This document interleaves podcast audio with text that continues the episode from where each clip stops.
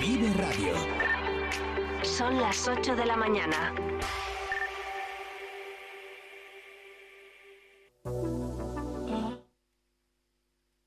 Ofrece la actualidad informativa. Disfruta de las nuevas galletas Gullón cero finas sin azúcares añadidos. Finas y crujientes bañadas con una deliciosa capa de chocolate con leche. Gullón cero finas, todo el sabor sin azúcares añadidos.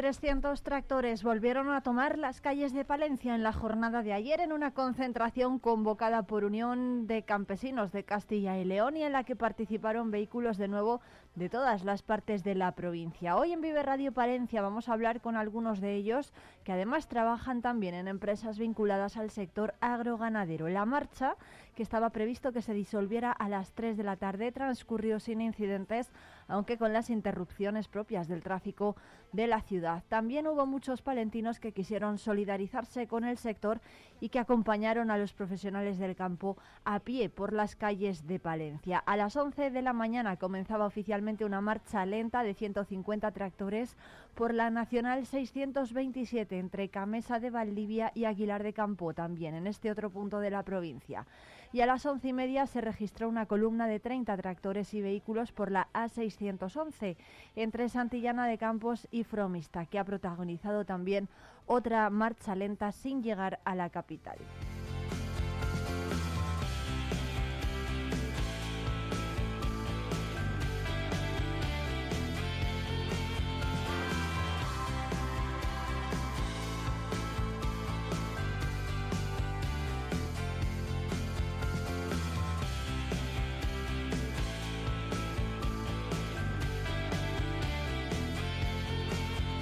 Los agricultores volvieron a clamar contra una mala PAC y contra la competencia desleal del producto importado. Grupos de agricultores se cortaron también la A231 en Villaherreros y la A67 a la altura de Aguilar de Campos. Segunda tractorada en la provincia en apenas 48 horas y lejos de caer la respuesta de los agricultores volvió a ser masiva. El campo salió de nuevo a la calle para manifestar el hartazgo del sector ante una PAC mal diseñada, la venta por debajo de los costes de producción y la competencia desleal de los productos importados desde países ajenos a la Unión Europea, regulados por una normativa mucho más laxa que la comunitaria.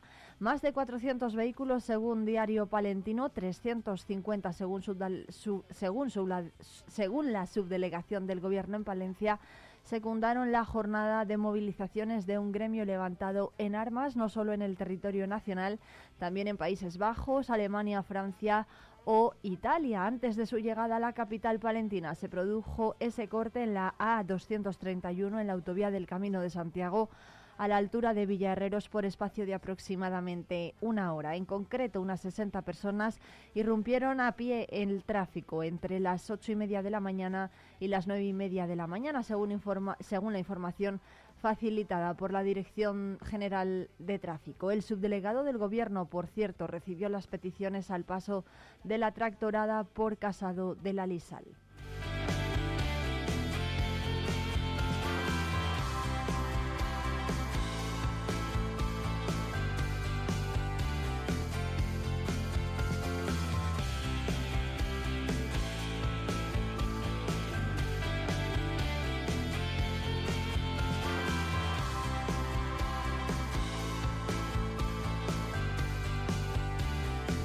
Precisamente el portavoz del Gobierno regional, Carlos Fernández Carriedo, ha defendido que el campo tiene razón, pero pide que las protestas sean legales. Recuerda al Gobierno central el documento firmado por las organizaciones agrarias en Castilla y León para la modificación de la PAC. Los agricultores, dice, tienen razón al pensar que muchos de sus problemas no son atendidos. Así de rotundo se mostró el portavoz de la Junta, Carlos Fernández Carriedo, sobre las tractoradas que se suceden desde hace días por toda la comunidad en las que afirmó los profesionales del campo piden algo muy sencillo, que se les deje trabajar. Carriedo cargó contra el Ejecutivo de Pedro Sánchez porque está perjudicando al campo ya que solo está centrado en los problemas de los delincuentes independentistas sin afrontar sus reivindicaciones. El portavoz recordó también las críticas a los productos de Castilla y León desde miembros del Gobierno, que también rompió el equilibrio que se había alcanzado entre la ganadería y el lobo y que se negó a flexibilizar requisitos porque era imposible, decían. Y ahora resulta que la normativa sí se puede flexibilizar. El consejero portavoz insistió en que la Junta está del lado de los intereses de los agricultores y ganaderos que saben producir, dijo, con calidad y competir en los mercados nacionales e internacionales desde Castilla y León. Solamente, dice, piden que se les deje trabajar y que no se les pongan trabas, prohibiciones o limitaciones.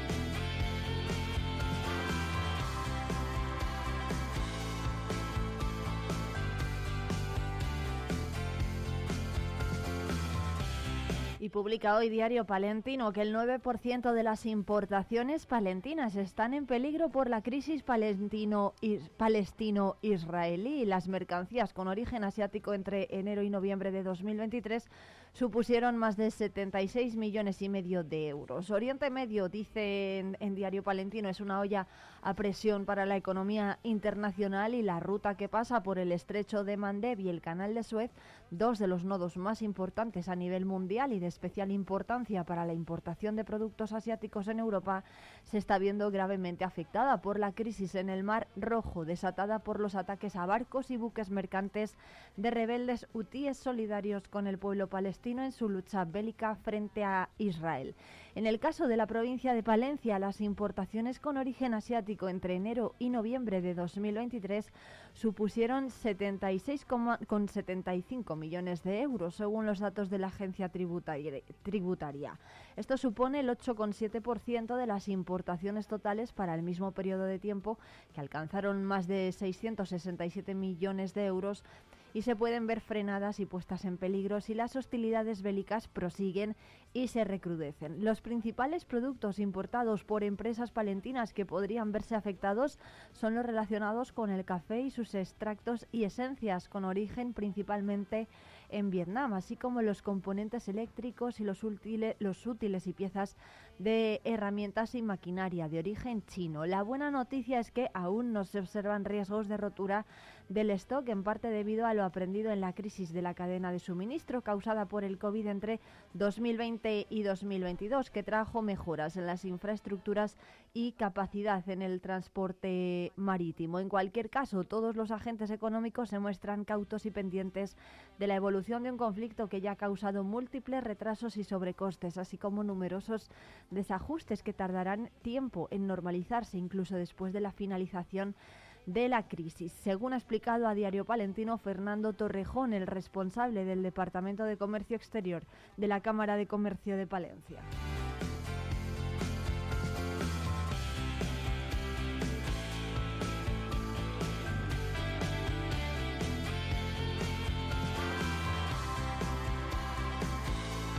Más asuntos, el Tribunal Administrativo de Recursos Contractuales de Castilla y León, el Tarcil, ha desestimado el recurso presentado por Urbaser contra la adjudicación del contrato del Servicio de Limpieza Urbana y recogida selectiva domiciliaria de basuras, el cual fue adjudicado por el, ayuntamiento a la firma FCC Medio Ambiente y Acción a Servicios Urbanos.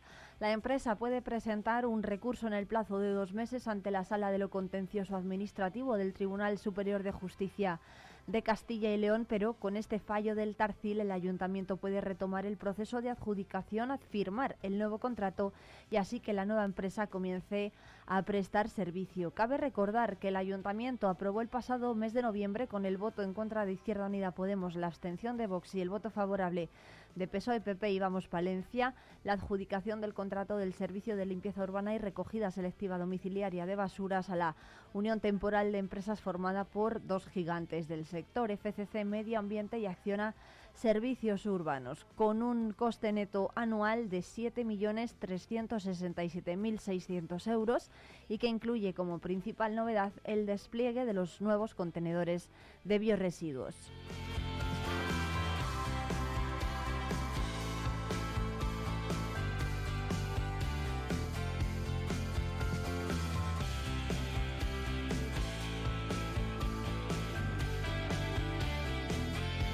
Gala de los Goya, que se celebra mañana en la ciudad vecina de Valladolid, ha dejado la ocupación hotelera palentina en un 80% para el fin de semana. La saturación en la capital vallisoletana permite más reservas de las habituales en febrero en la capital, que va a alojar a 62 miembros del equipo de televisión española que va a retransmitir la gala. La celebración de los eh, premios número 38 de los Goya del cine español ha provocado que los, que los hoteles de Valladolid hayan colgado hace unos días el cartel de completo, especialmente para la noche de mañana. Esta situación ha conllevado una mayor demanda de alojamientos en la capital palentina por su cercanía con reservas para mañana y el domingo y se prevé una ocupación de en torno a un 80% en los días conflictivos en la capital del Pisuerga, según han confirmado también a Diario Palentino desde la Asociación de Hoteles de Palencia, cuyos miembros disponen de un 70% del total de plazas disponibles. En Valladolid se prevé que el impacto económico alcance los 400.000 euros el fin de semana y prácticamente la totalidad de los hoteles va a contar con presencia de personal relacionado con la gala.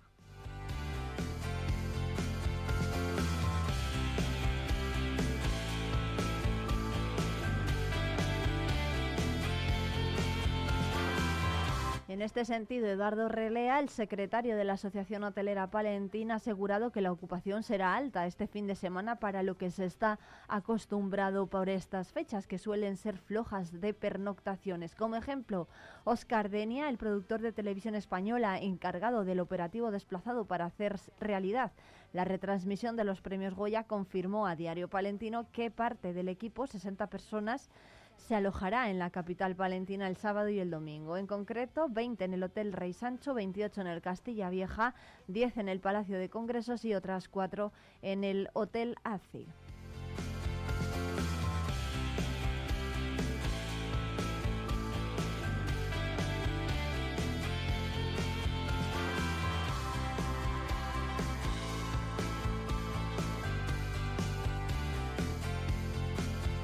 Y además diferentes unidades y grupos de Policía Nacional y de Guardia Civil van a participar también en Valladolid en la acción coordinada para garantizar la seguridad ciudadana en torno al evento cinematográfico. Además, habrá coordinación operativa con la Policía Municipal para trabajar conjuntamente en un, acontecido, en un acontecimiento social con gran afluencia de público.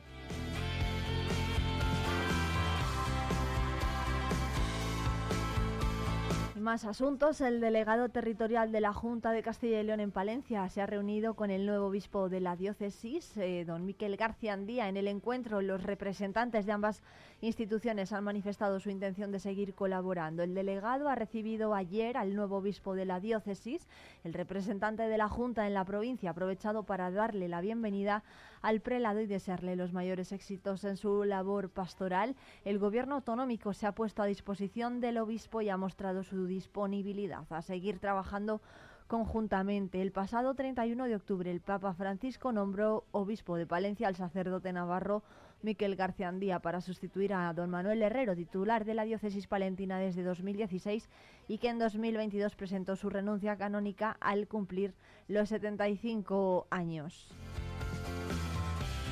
Y más asuntos. La Diputación de Palencia mantiene su apoyo a la conciliación de la vida familiar y laboral en los pueblos de la provincia y convoca de nuevo ayudas a ayuntamientos para el mantenimiento de centros infantiles del programa Crecemos.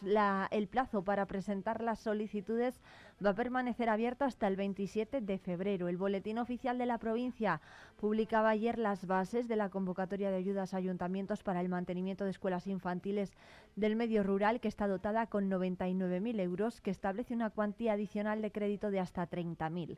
En su apuesta por el fomento de la natalidad y el apoyo a la conciliación en los pueblos de la provincia, la institución mantiene desde el año 2013 esta convocatoria dirigida a ayuntamientos con una población inferior a 20.000 habitantes, titulares de centros infantiles no incluidos en el programa Crecemos para aminorar el coste y los gastos corrientes ocasionados por el funcionamiento de dichos centros de primer ciclo y de titularidad eh, municipal. Las subvenciones otorgadas podrán financiar entre gastos de funcionamiento también los gastos de personal, los generales de funcionamiento y también los gastos de alimentación de los alumnos. En la convocatoria de estas subvenciones del año pasado, las ayudas se otorgaron a nueve ayuntamientos de la provincia que los solicitaron. Aguilar de Campo, Carrión de los Condes, Cervera, Dueñas, Grijota, Venta de Baños, Villalobón, Villamuriel y Villarramiel. Los centros infantiles que quieran acceder a esta convocatoria pública deberán presentar las solicitudes y la documentación necesaria en la sede electrónica de la Diputación de Palencia hasta el 27 de febrero y los centros deben estar inscritos como tales en la Gerencia de Servicios Sociales de la Junta de Castilla y León.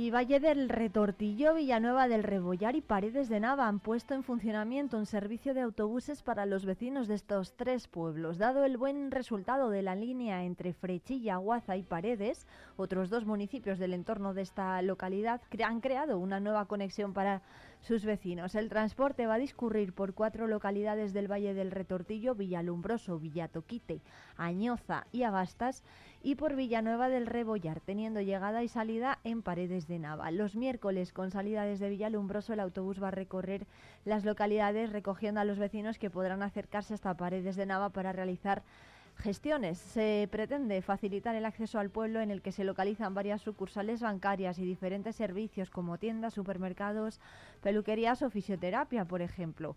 Este transporte que va a ser financiado íntegramente y a partes iguales por los tres pueblos va a ser gratuito para los usuarios y va a funcionar durante unos meses en periodo de prueba a la vista de la demanda vecinal. El servicio será desarrollado por la empresa que opera en esa zona en las líneas concesionadas, estando previsto el inicio de los viajes el próximo miércoles 14 de febrero.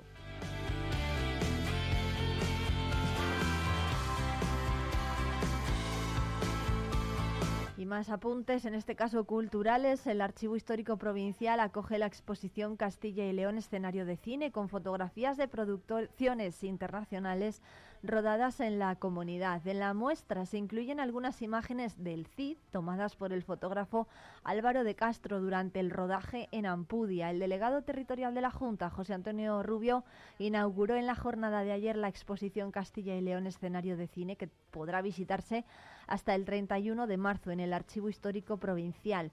Cuenta con reproducciones provenientes de la Filmoteca Española, del Archivo Histórico Provincial de Ávila, del Provincial de Soria y del Ayuntamiento de Torrelobatón y del Fondo Fotográfico del eh, fotógrafo ampudiano Álvaro de Castro y también de la agencia Alami. La muestra recopila imágenes de las más eh, destacadas producciones internacionales rodadas en Castilla y León entre los años 50 y 70. Estos fueron años dorados de las superproducciones de Hollywood. A partir del rodaje de Alejandro Magno en 1955, España se convirtió en destino de rodajes. Comenzaron a llegar producciones que eligieron Castilla y León como alternativa y complemento a los rodajes que se estaban realizando en Madrid y su proximidad a la capital, su variado paisaje natural y su rico patrimonio atrajeron a directores como Orson Welles, Orson Welles, David Lean o Anthony Mann, poniendo a la comunidad en el radar de aquellas grandes producciones. Por ejemplo, Mr. Arcadin se rodó en Valladolid, Orgullo y Pasión en Ávila y Doctor Cibago en Soria. En Palencia, en Ampudia, se rodaron algunas escenas del Cid con Charlon Heston y Sofía Loren como grandes estrellas. Ese rodaje fue inmortalizado por el fotógrafo Álvaro de Castro, cuyo fondo se conserva en el Archivo Histórico Provincial de Palencia y del que se recogen algunas imágenes en esta muestra.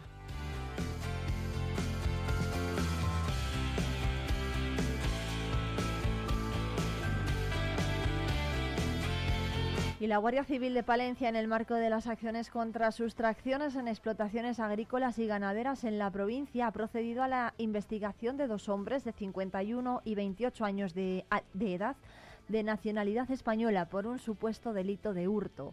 Tras la, tras la denuncia efectuada de la sustracción de unos 100 tubos de riego de aluminio valorados en unos 5.000 euros, algo que ocurrió el pasado mes de enero en la localidad de Mazariegos, se inició la preceptiva investigación, dando como resultado la investigación de los dos supuestos autores del hecho. Del referido material agrícola que había sido vendido en una chatarrería de Palencia, quedó inservible al ser doblado para introducirlo en la furgoneta utilizada para la sustracción. Los investigados han sido puestos a disposición del juzgado de instrucción de Guardia de Palencia.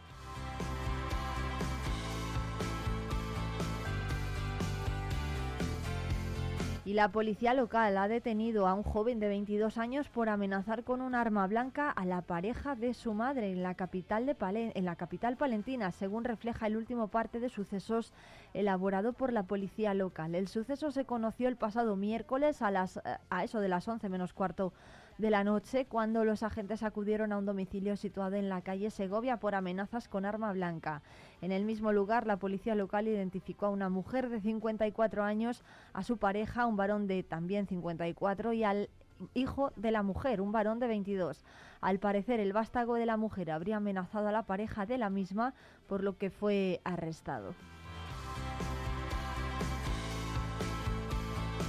Y por otro lado, la policía local ha informado de que a las 12 y 17 horas del miércoles acudieron a la calle Marta Domínguez después de que un varón se hubiera precipitado a la vía pública desde un segundo piso. La víctima era un hombre de 51 años que se encontraba consciente, tendido boca abajo y presentaba múltiples fracturas. Fue trasladado en ambulancia al Hospital Río Carrión de Palencia.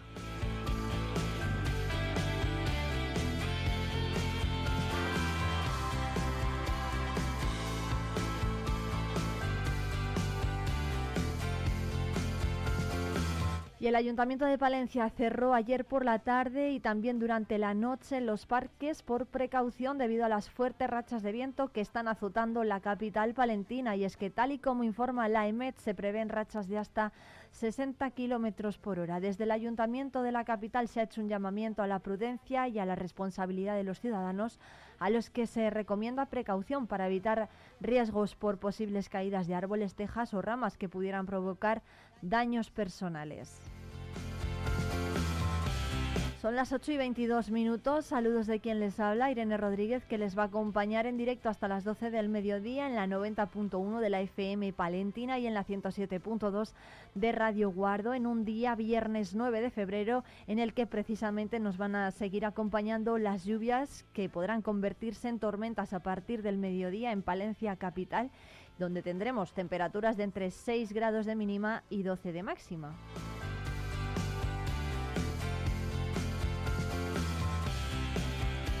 Situación similar tendrán en Guardo, donde la lluvia también va a hacer acto de presencia durante todo el día. Allí las temperaturas se van a mover entre los 5 y los 8 grados.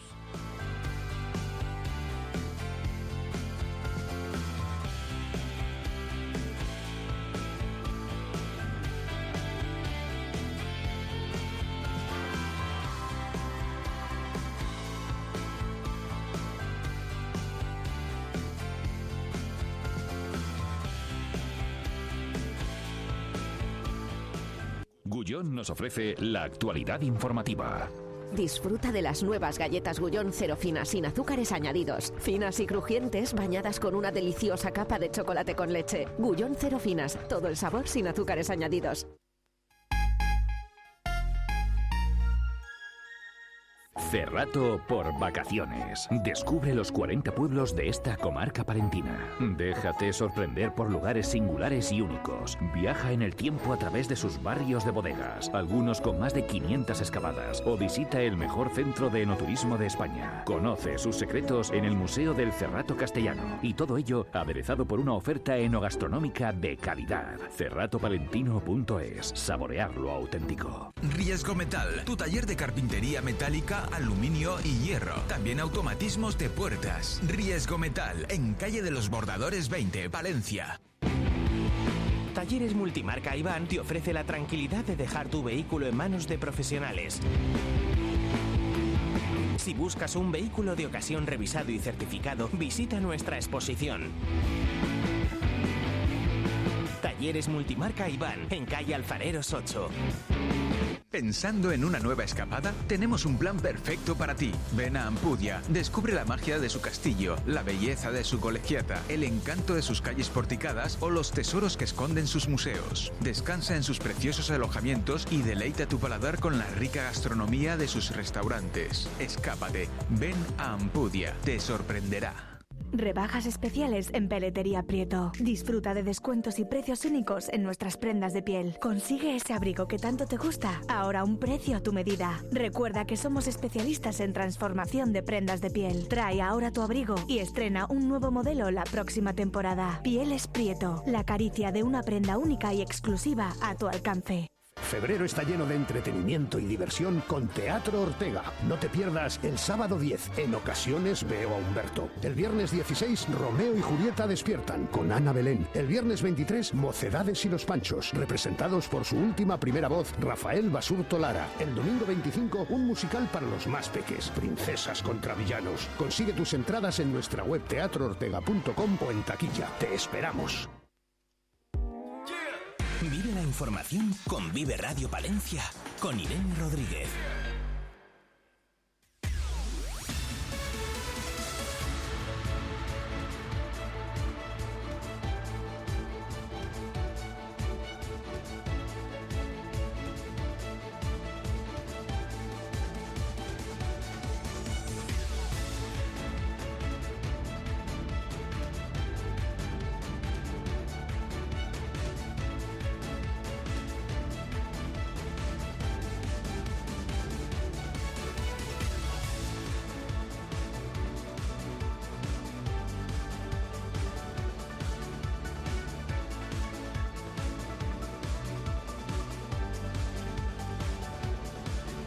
Alrededor de 350 tractores tomaron ayer las calles de Palencia en una segunda convocatoria que volvió a ser masiva. Unos 400 según publica hoy Diario Palentino, 350 tractores según la subdelegación del gobierno que clamaron pues eh, para recuperar derechos como contar con una PAC en condiciones según dicen y terminar con la competencia desleal del producto importado. Vamos a hablar hoy con otro de los participantes en esta tractorada, él, es eh, Víctor Arroyo. Buenos días, ¿qué tal? Muy buenos días, Irene. Muchas, muchas gracias, Víctor, por atendernos. Bueno, ¿cómo fue la respuesta? ¿Qué valoración hacen los propios agricultores de la tractorada de ayer? Bueno, yo creo que por un lado nos tenemos que sentir orgullosos de, la cantidad de agricultores palentinos que, participaron ayer en, la huelga que estaba prevista. Y, por otro lado, bueno, yo creo que em, tenemos que estar, vamos, por un lado, digamos, muy orgullosos de la cantidad de agricultores que participaron y por otro lado, orgullosos del respeto que tuvieron con la, con la ciudadanía de Palencia y con los miembros de de, seguridad de, Palencia. Por otro lado, pues eh, yo creo que mm, las protestas yo creo que no han hecho nada más que empezar. Tenemos que seguir con el tema porque probablemente eh, no sea insuficiente lo que se ha hecho estos dos días, así que tenemos que seguir. Em, piden una PAC que les permita trabajar, ¿no? No sé hasta qué punto está siendo restrictiva la PAC actual. Ya lo hemos hablado también aquí en la radio en reiteradas ocasiones, pero bueno, en su caso, por ejemplo, que ¿Qué es lo que más echa en falta o lo que más le preocupa? Bueno, yo creo que ahora mismo estamos encaminados hacia, hacia esa PAC que llaman eh, medioambiental y yo creo que para llegar a esa PAC medioambiental tiene que haber una transición, o sea, no puede llegar todo de, de repente. Por eso a la final los agricultores lo que, lo que estamos reclamando es un poco una flexibilización de, de la actual PAC eh, fundamentalmente lo que llaman ellos el Pacto Verde, con esas restricciones que tienen de cultivos y, esa obligación de dejar el 4% de, de PAC. Lo que no puede ser es que en zonas de regadío como, como el León, que tienen unos costes grandísimos de amortización de, ese regadío, pues eh, les obliguen un año como este a cambiar de cultivo, no puedan sembrar un maíz y se tengan que ir a otro cultivo que es mucho menos rentable con el cual eh, las cuentas pues probablemente eh, durante el año no le van a salir. Entonces, bueno, pues tenemos que tienen que mirar todos esos aspectos porque están un poco a día de hoy van en contra de, la rentabilidad del agricultor. Víctor, ayer se leyó un manifiesto antes de dar comienzo a la tractorada. También les recibió el subdelegado del gobierno. ¿Qué le dijeron? Pues eh, mira, eh, yo en ese momento no estaba ahí, pero vamos, eh, estaban compañeros míos y al final, bueno, hasta donde yo sé, tanto al subdelegado del gobierno como al delegado de la Junta eh, nos recibieron muy amablemente los dos.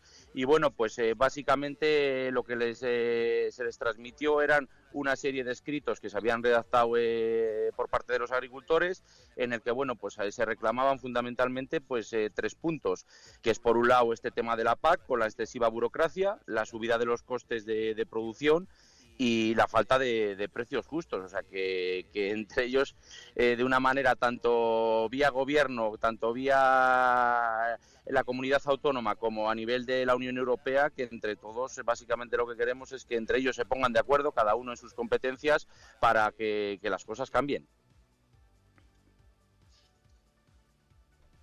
Perdón, Víctor, que no se me escuchaba. No sé cómo ven las eh, reacciones políticas. el portavoz, por ejemplo, del Gobierno regional y también consejero Carlos Fernández Carrido ha dicho que se que entienden, ¿no? Parece que toda la clase política entiende las movilizaciones, pero no sé qué sensación se les queda a ustedes.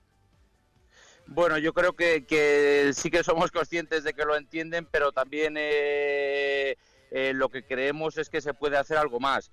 Eh, por una parte, sabemos que no toda la culpa la tiene el gobierno español ni, ni el gobierno, en este caso, de la, de la comunidad autónoma, pero sí que ellos, eh, porque las, mucha de esta normativa viene de la Unión Europea, pero sí que el gobierno de España con las comunidades autónomas son los que se deben reunir y, deben recoger todos estos eh, manifiestos, todas estas cosas que, los agricultores están pidiendo, filtrarlas y llevarlas a la Unión Europea para, que las cosas cambien a corto plazo, porque de lo contrario vamos por un mal camino.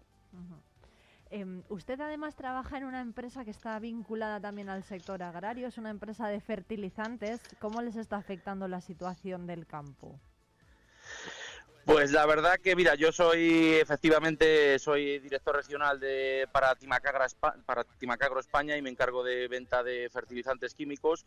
Y, bueno, pues la verdad que ahora resulta un poco incómodo y realmente te sientes con una impotencia cada día que vas a salir a, vender a esas redes, a esas distribuciones que tenemos que a su vez venden a los agricultores, porque desde eh, hace un par de años, desde que saltó la guerra de Ucrania, pues los costes eh, del fertilizante eh, subieron hasta un 200% y bueno, pues ir realmente a, vender a un agricultor, a una distribución con unos precios tan caros, sabiendo el precio que tiene el producto final, pues te puedo asegurar que resulta muy duro y eso se ha trasladado en que los últimos dos años han descendido muchísimo las ventas de, fertilizantes porque el agricultor en muchos casos eh, pues no puede asumir esos eh, esos costes. Y además han, hemos tenido han ido acompañados de dos años que, que hemos tenido bastante sequía así que el panorama en el sector pues pues pues pues hay una apatía muy grande ¿Cómo les eh, afecta, cómo prevé que les afecte mm, de ahora en adelante la situación si, por ejemplo, Europa no flexibiliza más esa PAC o no mm, dicta normativas más permisivas con el uso de estos productos?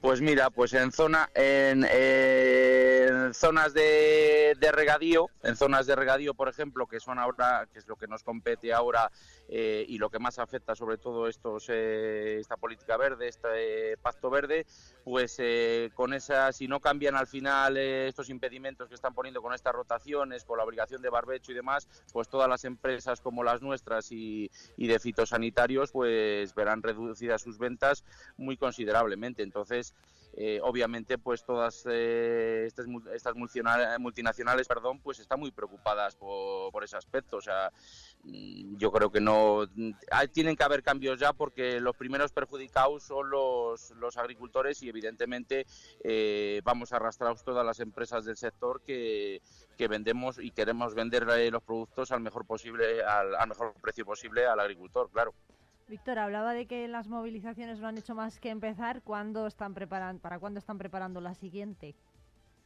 Pues la siguiente va un, va, vamos, está un poco organizada a través de los sindicatos y es el próximo día 14 de febrero.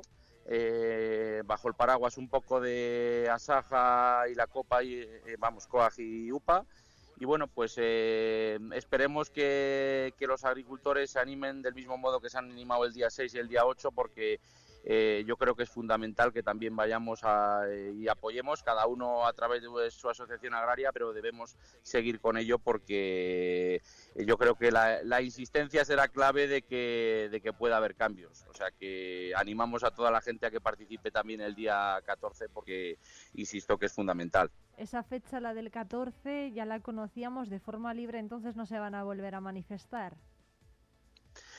Pues todo dependerá de la reacción que tenga eh, las comunidades autónomas, el gobierno a la hora de, transmitir todas estas cosas a la Unión Europea y de si vemos cambios a corto o medio plazo. Si, si no vemos rápidamente una actuación, pues, pues tendremos que, que pensar si salimos libremente aunque sí que creo que, es cierto que, em, que, debemos ir un poco más apoyados o respaldados por las asociaciones agrarias. Yo creo que debemos salir juntos porque eh, salir cada uno un poco por su lado, pues no, a lo, quizás no se dé la mejor imagen. O sea que yo creo que, que tenemos que ir todos unidos de la mano, asociaciones agrarias, tanto agricultores y evitar pues, eh, pues eh, lo que ha pasado el lunes, que, nos hemos manifestado todos, pero por ejemplo muchas asociaciones agrarias no han ido.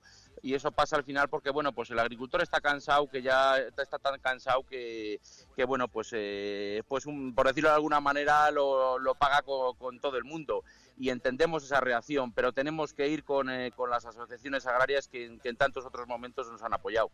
¿Pero no se sienten respaldados entonces por las organizaciones agrarias? Sí, sí nos sentimos respaldados, pero yo creo que se puede hacer un poco más. Lo que creemos es que se, que se puede hacer un poco más. Y desde nuestro punto de vista yo creo que han actuado un poco tarde, hasta que no han visto que los agricultores eh, a través de grupos de WhatsApp y demás eh, montaban por su cuenta, digamos, una, una huelga eh, no legal, por decirlo de alguna manera, el día 6. hasta ese momento no se han juntado todas las asociaciones agrarias para para bueno pues para fijar una fecha en la que vayamos de, de esa manera legal respaldados por ellos por tanto, eh, yo creo que ha servido, yo creo que también para un poco, eh, por decirlo de una manera un poco vulgar, de, escarmiento para decirles que, oye, que, sabemos que hacen muchas cosas bien, pero que tienen que estar un poco más pendientes de, los agricultores que pagan religiosamente eh, sus cuotas en esas asociaciones agrarias y, vamos, a través de, esas asociaciones agrarias hacen la VAC, hacen los seguros y, y tienen, bueno, pues una serie de costes importantes que eh, bueno, pues que, dejan eh, unos gastos, mejor dicho, importantes que dejan a estas asociaciones agrarias. Entonces pedimos que, estén un poco más atentos. O sea, no es simplemente eso. Pero es cierto que ayer, por ejemplo, el coordinador de UCCL aquí en Palencia, González Palacín, dijo en Vive Radio que la manifestación de ayer estaba convocada y preparada desde principios de enero.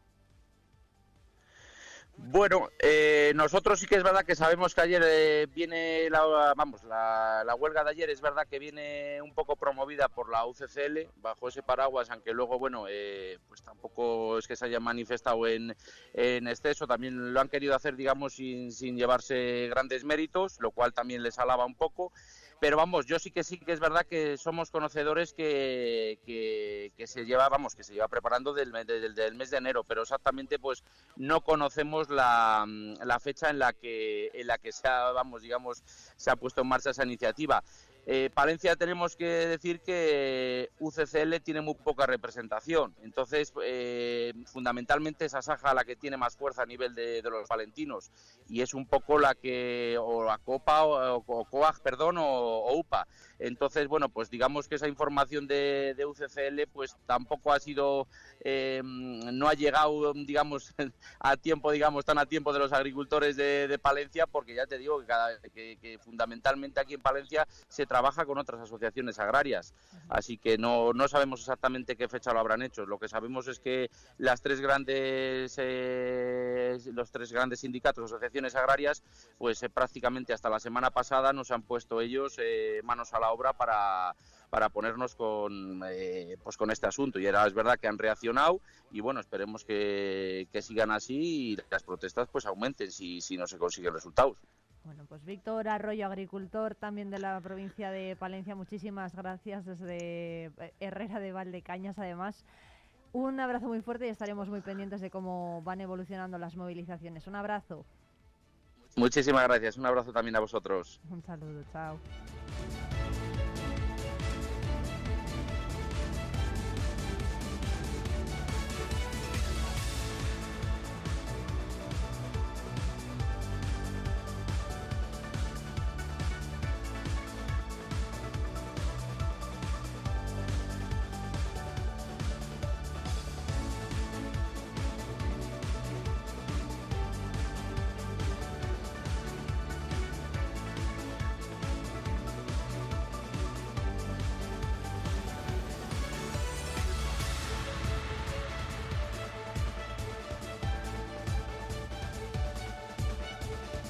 Así llegamos a las 9 menos 20 ya de este viernes. Nos acompaña ya en la mesa de tertulia Brian Vallejo. ¿Qué tal? Buenos días. Buenos días. Bueno, como ahora comentamos ¿eh? todo lo que ha dicho este agricultor, Víctor Arroyo, que además eh, trabaja en esta empresa que mencionaba. También está con nosotros Domi Pastor. ¿Qué tal? Buenos días. Buenos días. Hombre de campo donde los haya, ¿eh? Me, consi- me considero. Por favor, que Domi Pastor se acerque al micro, que si no, no se le No, oye en casa. me- me- me considero eso, sí. Desde los, desde los 13 años y medio es, mi- es mi actividad principal. Bueno, ¿y qué les parece a Domi y a Brian la movilización que tuvo lugar ayer en Palencia? Domi, tú. Domi. Bueno, yo, yo eh, primero el máximo respeto, eh, entender, eh, mm, bueno, pues yo creo situaciones que se están dando reales eh, en el campo que han explotado de una, de una manera, eh, diríamos, espontánea. Bueno, bien, mm. lo de espontáneo es un, es un decir. Eh, ya va enseñando la patita, en algunos casos, el, el movimiento. Eh, pero sí que algunas cosas de que la- las organizaciones llevaban tiempo, suspendieron las tractoradas del 2020 por la pandemia y sí que, mm, sobre todo, mm, yo creo que eh, en la situación económica es la que es, no vamos a negarlo, el cambio climático, si afecta a alguien, principalmente es a los agricultores y ganaderos, y eso tiene mucha incidencia en, en nuestras rentabilidades. Y también quizás una normativa mm, poco madurada y poco explicada por parte de la Unión Europea, que yo creo que se, se habrá hecho con, con voluntarismo, pero que eh, al aplicarla tiene unas consecuencias eh, económicas y sobre todo de, que genera malestar y, y porque le hace al agricultor dar muchísimas vueltas, tener que eh, estudiar mucho cómo encaja su explotación en las exigencias del Pacto Verde y quiero aclarar lo del Pacto Verde. El Pacto Verde es el que nos incide a los agricultores en estas normativas de nitratos, de fertilizantes, de fitosanitarios, mm, no de pesticidas. Por favor, los, fitosanitarios son como los medicamentos para esos medicamentos para las plantas, igual que otros para los seres humanos. Y las plantas son seres vivos. Entonces yo creo que eh, eh, em, veo en muchos carteles eh, porque viene de, una organización política la Agenda 2030 y la Agenda 2030 mm, no tiene que ver nada con esto. La Agenda 2030 es una agenda mundial y el Pacto Verde es el acuerdo europeo que incide en todas estas producciones. Eh, por supuesto que entiendo, sí que tengo que decir en defensa de las organizaciones que llevaban tiempo preparándolo, que alguna organización como la de ayer se desmarcó de las reuniones que se han tenido las cuatro y se adelantó a las convocatorias que estaban preparadas, pero bien, cada uno es dueño de sus actos, no, pasa nada, ¿no?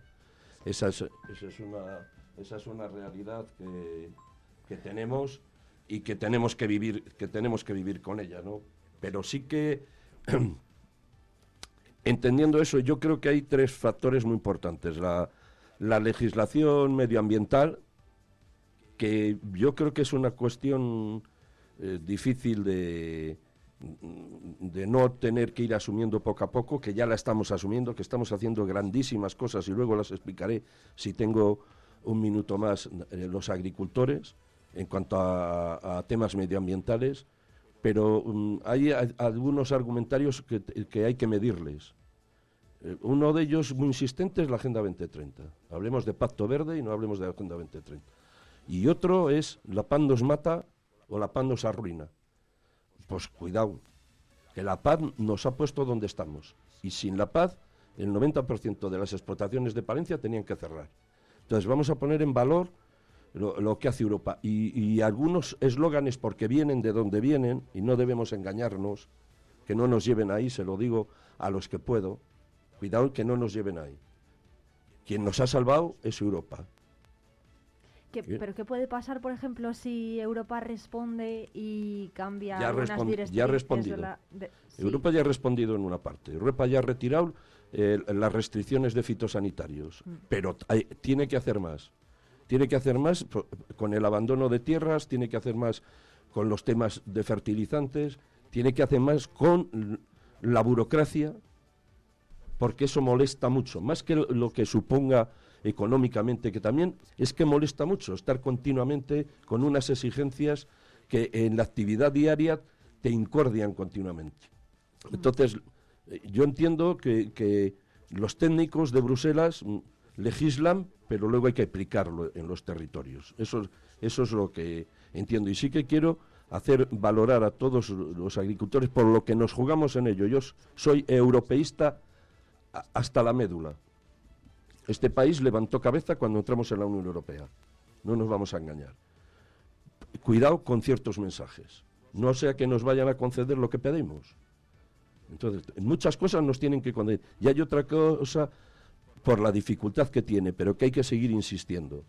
Eh, más controles en la cadena alimentaria. La ley es extraordinaria, pero su aplicación no.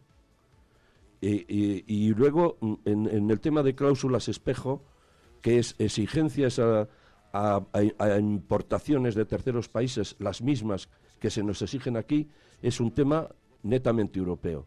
Si no hay acuerdo de los 27, es difícil que eso se toque, aunque el, gobierno esté muy interesado en ello y los gobiernos estén muy interesados en ello.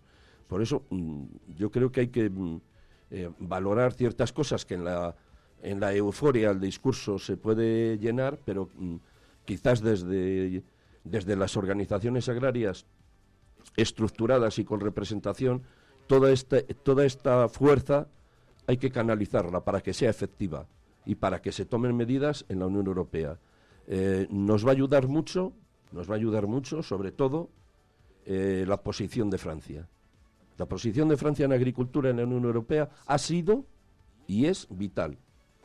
Porque, ¿qué, son las cláusulas espejo, Domi? Para la cláusula espejo es exigir las mismas condiciones eh, eh, sociales o, salariales eh, en cuanto a los sistemas de producción y la calidad de los alimentos a las importaciones que se traen de terceros países, sean ahora sobre todo cítricos y hortícolas de, de Marruecos, Argelia y otros países a las que se traen de aquí, porque las condiciones no son las mismas. Las condiciones laborales y los costes laborales no son los mismos, los costes eh, o, la utilización de productos eliminados en la Unión Europea para su producción por tener problemas sanitarios se siguen utilizando en muchos países de estos. Entonces, mm, yo creo que ahí es cierto que hay que exigir eso, pero hay países, sobre todo los nórdicos en Europa, que lo que quieren es alimentos baratos sin plantearse situaciones de esas. Entonces, yo creo, vamos a ver que eh, que no quiero que quede para nada eh, con las veces que he estado yo, que empecé con 22 años con los tractores en la carretera, que, al contrario, me parece perfecto y apoyo toda esta movilización. Pero mm, hay que modular esto para que sea eficaz y que algunas cosas mm, van a necesitar mucho apoyo de los gobiernos nacionales y de la Unión Europea para que las consigamos. En cuanto al Pacto Verde, yo creo que se van a conseguir cosas. En cuanto al barbecho, y en cuanto a otra serie de cosas. Yo creo que ahí, eh, bueno, va a ver cómo, cómo se, se estructura, es el paso que desde eh, las organizaciones eh, representativas a nivel nacional se tendrá que ir modulando y, aplicando. Pero hay alguna otra cosa que, que bueno, pues que puede suponer más debate dentro de la Unión Europea, que es de la que dependemos para toda reglamentación. Y yo sí, por favor, cuidado con ciertos eslóganes. Eh, mm, mm, la paz nos mata, la paz nos ha quitado la miseria que teníamos. Y estamos aquí con unas explotaciones ganaderas y agrícolas extraordinarias gracias a la paz. Y es bueno poner cada cosa en su valor. ¿eh? No sé si creen Domi y Brian que los agricultores de Palencia están unidos, porque parece, a tenor de lo que ha dicho Víctor Arroyo, ¿no? Y de que pues el día 14 convocan tres, tres sopas. Ayer UCCL, el martes mm, era la convocatoria libre parece como que no hay unidad, ¿no? Sí que es luego sí que es cierto luego que sales a la calle y, yo, creo que ahí es donde se ha visto de verdad eh, cuál ha sido la intencionalidad respecto a las eh, protestas por parte por, por una parte de los protestantes y por otra parte de los protestantes, por así decirlo. Eh, creo que las organizaciones agrarias han sido las que han tenido una continua interlocución con las administraciones y como bien ha dicho Domi es la forma de canalizar este tipo de este tipo de reclamaciones. Si bien ha habido otras protestas con, yo creo, un evidente componente político, que han sido las que se han desarrollado. Eh, por convocatorias a través de WhatsApp y por una serie de, bueno, pues por una serie de convocantes eh, de, todo signo y, pelaje que al final lo que han hecho ha sido sumado a los eslóganos que comentaba que comentaba Domi y a determinados inputs discursivos que poco o nada tienen que ver con los problemas reales del, del sector primario, es lo que ha sido lo que ha provocado esa división, incluso lo que ha provocado que cierta parte de la población también vea esta protestas con desconfianza cuando las protestas en la base eh, em, en sí de las protestas es completamente justificada, lo que hablamos respecto a la burocratización de la PAC, en cuanto a la cuestión de la cadena alimentaria, la penta pérdidas o incluso en cuanto a la introducción de países, vamos, de, productos de terceros países ajenos a la Unión Europea en el, en el mercado común que perjudica a nuestro sector primario, por lo que comentaba también Domi de, de la, calidad de esos productos, del el coste de la mano de obra, que son mucho más baratos que, los productos eh, europeos. Entonces, todo esto es justificado y es razonable, pero sí que hemos visto que hay una parte de la movilización o una parte de, los agricultores que que han utilizado determinados, como ya digo, determinados inputs discursivos, la Agenda 2030, eh, eh, determinados mensajes antieuropeístas, contra las leyes ambientales y demás, que poco o nada tienen que ver en absoluto con, lo que de verdad sufre el sector primario. Bueno, veremos cómo evoluciona la situación del campo. Además, hay otros sectores de las empresas eh, vinculadas al sector agrario también pues eh, también está previsto que sufran las eh, consecuencias y Domi, yo no sé cómo lo cómo ve el sector empresarial en este sentido. Bueno, yo cuando hablo de esto, quizás porque eh, el camino que has recorrido te lleva a, ver otros escenarios. donde yo estoy ahora, dice mi, mi presidente, que por la vida hay, hay que ir con las luces largas y a veces vemos las situaciones con, luces cortas, ¿no? Entonces, en esas luces largas yo siempre hablo del sector agroalimentario.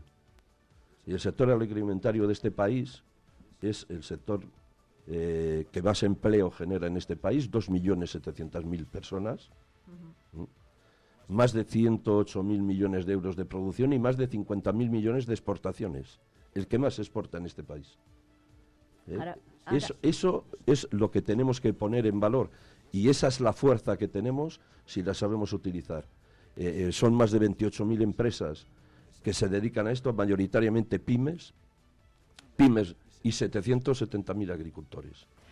Esa es la fuerza que tenemos para hacer ver, yo creo que es muy importante, perdóname, por favor, que nuestra tarea en esto es hacer ver a la sociedad en su conjunto a los cuatrocientos y pico millones de habitantes europeos y a los cuarenta y tantos españoles, hacerles ver lo necesario que es este sector en un escenario de cambio climático y donde la alimentación cada día va a tener más importancia. Vamos a alimentación garantizada a tope sanitariamente, pero a una alimentación cada vez más cara por el cambio climático. Y ahí es donde de verdad tenemos, tenemos somos imprescindibles los agricultores. Los agricultores y los ganaderos no somos problema del cambio climático, somos parte de la solución.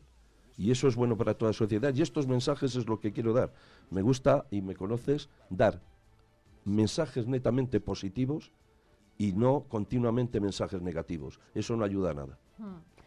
Es cierto esto que dice Domi, tampoco podemos estar todo el día en plan derrotista, ¿no? Tenemos que, oye, ante las adversidades y ante los cambios, como los derivados del cambio climático, pues evidentemente todas las profesiones tienen que ir cambiando. Precisamente, ayer hablábamos aquí en la tertulia de la gran cantidad de autónomos que son agricultores en la provincia de Palencia. Uno de cada tres autónomos son agricultores, según los datos eh, provinciales. Y además hoy Diario Palentino también destaca otro dato, que es que el 9% de las importaciones que realiza España están en riesgo por la guerra de Gaza. Entonces la, agricultura palentina, o bueno, la agricultura europea podría podría aprovechar esta, esta mala situación, quiero decir, si nos resulta imposible importar productos, no, ¿por qué no, los, eh, no utilizamos el productos de kilómetro cero, ¿no? Yo mm, creo que hay una cuestión. Eh, mm, igual que digo lo, la potencialidad y, y las cosas tan extraordinarias que hace este sector, que no las ponemos en valor nosotros mismos.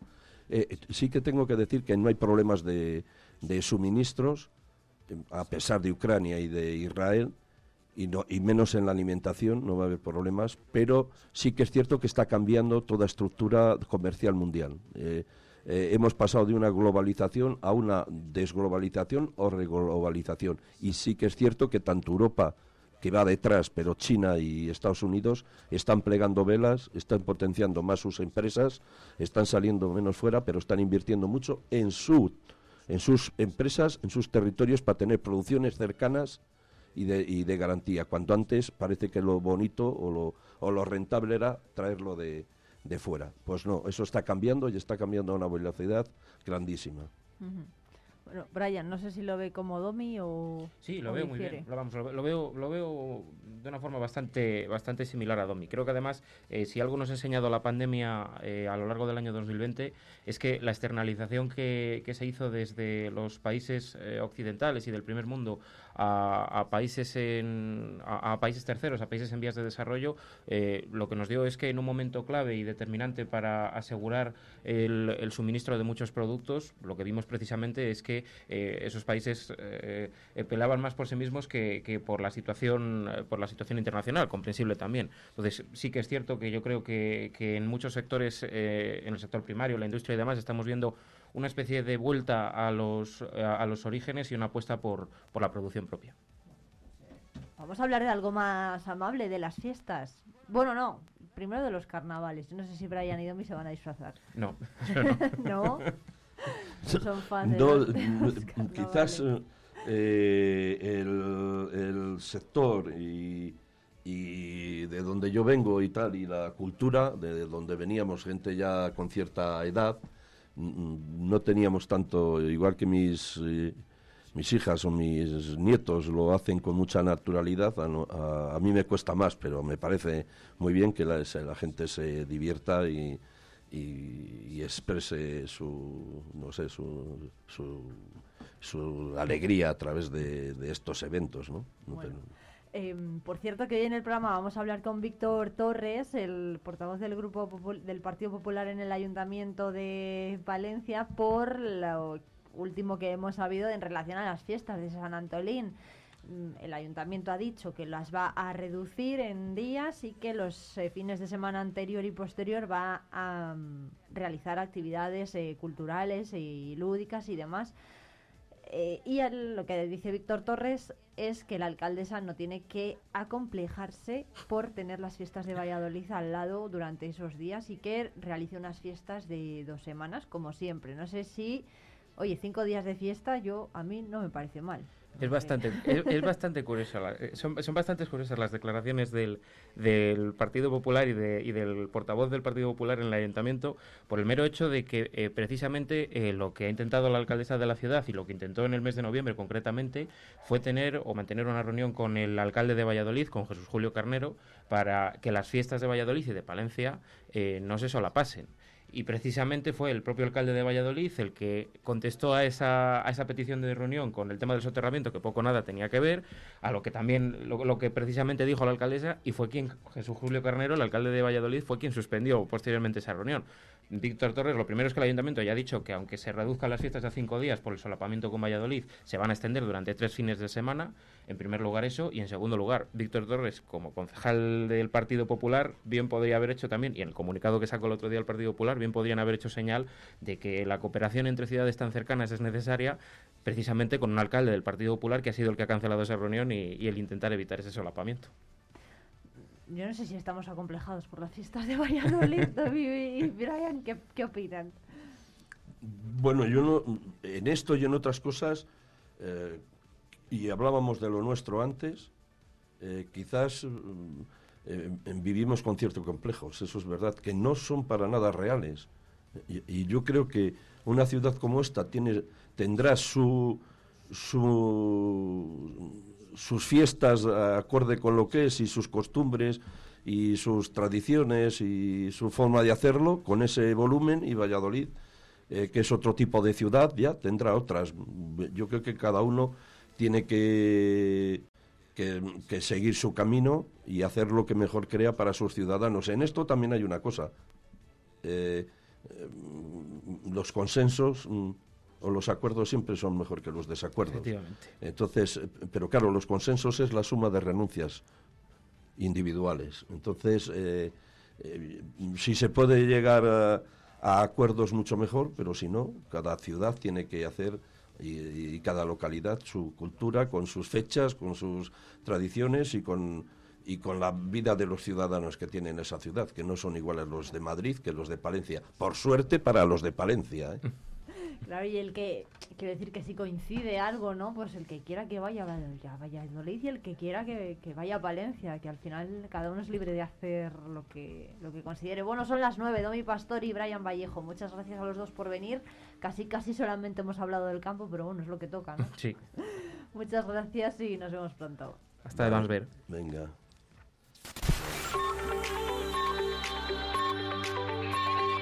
Vive Radio.